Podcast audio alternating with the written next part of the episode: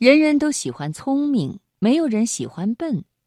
人人都想让自己聪明一点，再聪明一点。其实，有时候笨一点才是高情商的表现。我们接下来听一听，笨是一种高级的情商。摘自“读史”公众号。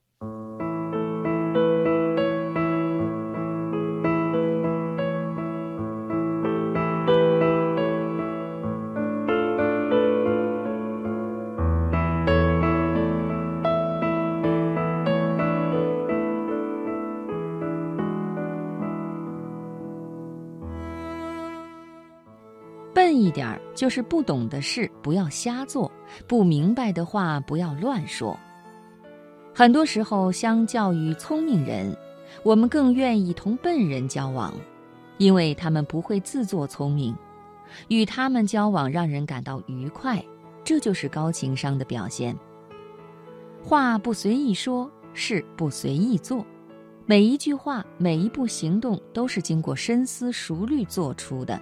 这就是笨人，但正是因为这个笨，他们才能够听得进别人的建议与意见，才懂得尊重别人，获得好人缘儿。沈从文不懂音乐，面对他人的询问，他曾多次在不同场合坦言自己确实不懂音乐。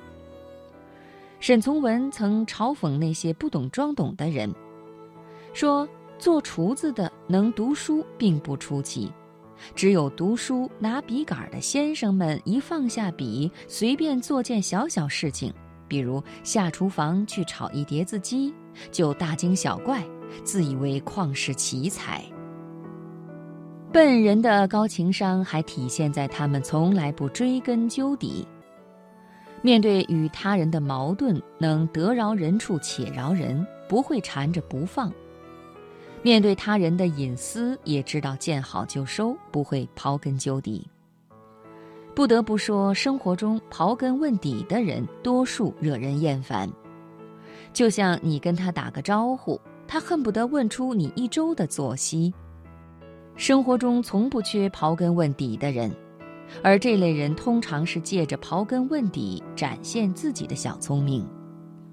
不论是工作还是生活，都不要做追根究底之人，点到为止就好。遇事大度一点儿，宽容一点儿，糊涂一点儿。